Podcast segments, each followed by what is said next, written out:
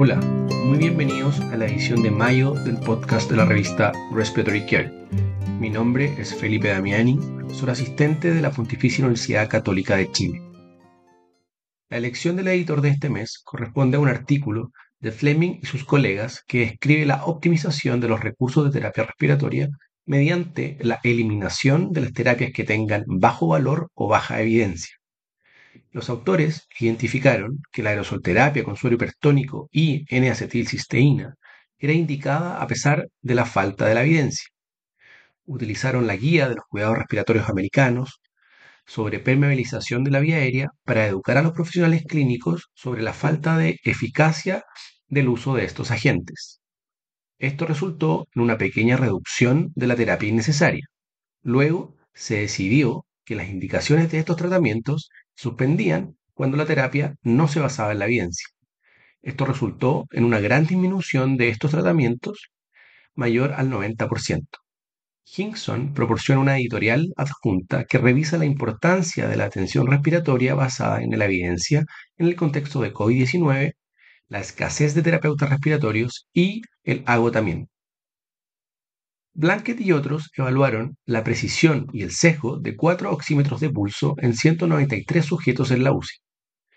En 211 medidas combinadas de oximetría de pulso y saturación de oxígeno arterial, encontraron que en esta población de sujetos predominantemente de piel clara, el rendimiento del oxímetro variaba ampliamente entre los dispositivos. Un oxímetro sobreestimó la saturación de oxígeno arterial en aproximadamente un 1%, mientras que los otros tres subestimaron la saturación arterial de oxígeno en un rango entre menos 3% y 0,2%. La saturación arterial de oxígeno se subestimó con un oxímetro en el 91% de los casos, mientras que se sobreestimó en el 55% de los casos con otro saturómetro. Llegaron a la conclusión de que había un sesgo significativo y una precisión moderada entre saturación de pulso de oxígeno y eh, saturación arterial de oxígeno. Hess proporciona comentarios revisando la determinación de la precisión de, de los oxímetros y los factores que la alteran. Señala que la saturación de pulso de oxígeno no es tan precisa como se cree en la mayoría de los casos. Tavares y colaboradores describen complicaciones hemorrágicas y, trombóticas de la oxigenación por membrana extracorpórea o ECMO en 60 sujetos con COVID-19 en comparación con otros 67 sujetos sin COVID. Las complicaciones trombóticas fueron similares en los grupos. Se encontraron tasas más altas de hemorragia grave, hemorragia de las vías respiratorias y hemotórax en sujetos con COVID-19. COVID-19 y estrés respiratorio también se asoció con una mayor duración en el del soporte de ECMO. Concluyeron que los sujetos con COVID-19 que requerían ECMO por insuficiencia respiratoria hipoxémica tenían complicaciones hemorrágicas graves y requerían apoyo prolongado. Mammer y otros realizaron un estudio de cohorte en 930 sujetos con distrés respiratorio y una relación PAFI menor a 150 milímetros de mercurio admitidos durante un periodo de 15 años. Examinaron la asociación entre la hipercapnia severa, una PCO2 mayor a 50 milímetros de mercurio, en los primeros 5 días y cómo se asociaba esto con la muerte en la UCI en sujetos que recibieron ventilación protectora pulmonar. Encontraron que la hipercapnia severa en el 50% de los sujetos ocurría en el primer día y una relación sostenida entre la hipercapnia y la mortalidad hasta el día 5. Sugieren que la hipercapnia severa se asoció con la mortalidad en sujetos con distrés respiratorio y ventilación protectora pulmonar. Milla y colegas evaluaron la asociación entre los parámetros del ventilador y la mortalidad en niños con insuficiencia respiratoria en ECMO. Este análisis secundario de un conjunto de datos existentes incluyó a 237 sujetos, de los cuales el 64% eran recién nacidos la mortalidad hospitalaria global fue de un 35%. Descubrieron que un PIB más alto en el día 1 de ECMO se asoció con menores probabilidades de mortalidad. Ningún parámetro del ventilador se asoció con la mortalidad de los sujetos pediátricos y concluyeron que el PIB es un parámetro modificable y que podría mejorar la supervivencia neonatal durante ECMO. Miller y colaboradores realizaron un pequeño estudio de 10 sujetos que recibió estimulación electromagnética no invasiva de los nervios frénicos. La mitad de los sujetos eran voluntarios despiertos y la otra mitad anestesiados. Descubrieron que el tiempo de captura de la actividad de los nervios frénicos fue menor a un minuto y que los volúmenes corrientes aumentaron sin irritación ni dolor de la piel. Sugieren que la estimulación diafragmática no invasiva es factible en este grupo selecto de pacientes. Sousa y sus colegas evaluaron un resucitador automático en un modelo porcino de distrés respiratorio encontraron que este dispositivo neumático permitía una adecuada ventilación y una oxigenación hasta por cuatro horas.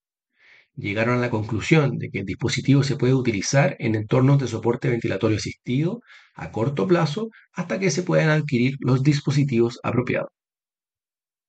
Campos y otros realizaron un estudio longitudinal para examinar la asociación entre la capacidad aeróbica, evaluada mediante un test de ejercicio, Em, y el riesgo de exacerbaciones en personas con fibrosis quística. Descubrieron que un menor consumo de oxígeno en el umbral ventilatorio predecía exacerbaciones y concluyen que las variables del test de ejercicio en el umbral ventilatorio pueden usarse para monitorear las exacerbaciones en personas con fibrosis quística.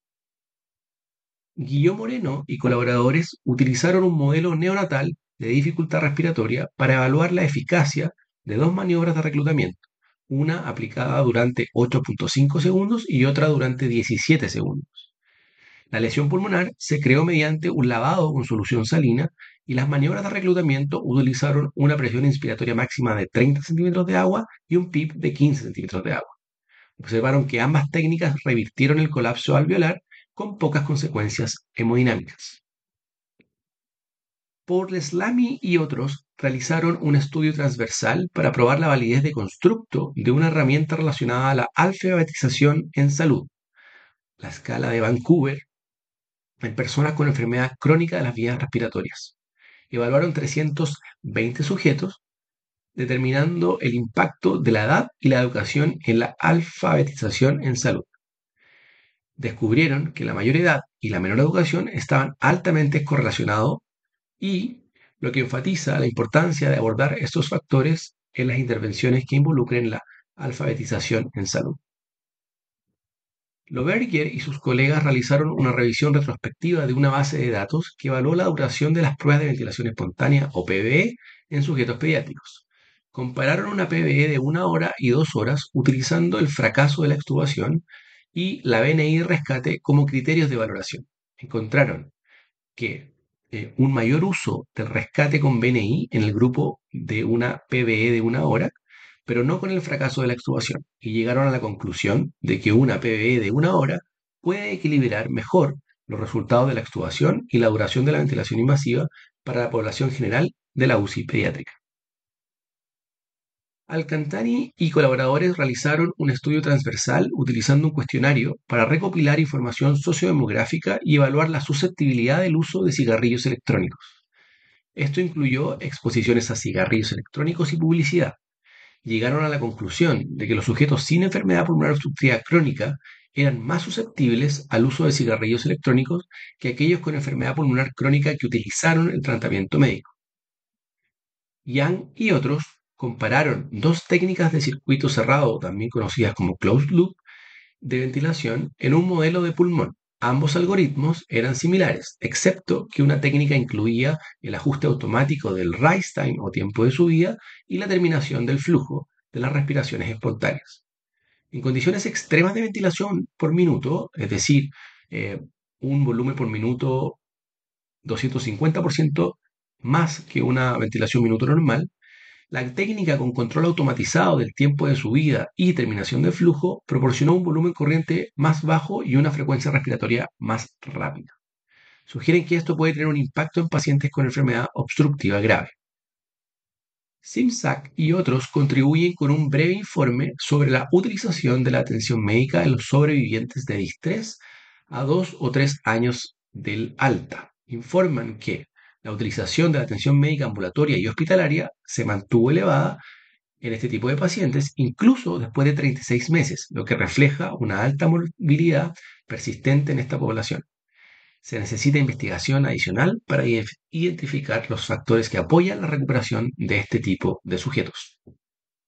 Herreiro y colegas brindan un breve informe sobre el uso del cuestionario SNIB administrado en la hospitalización y al alta en sujetos con insuficiencia respiratoria aguda.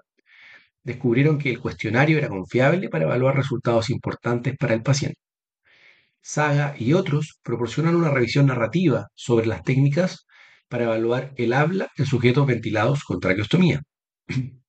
Miller y sus colegas contribuyen con un artículo especial sobre el agotamiento y bienestar en la profesión de cuidados respiratorios. Para recibir el contenido de este y los números anteriores de la revista, visite nuestro sitio web en www.rcjournal.com. Allí también podrá suscribirse para recibir el podcast de las ediciones futuras.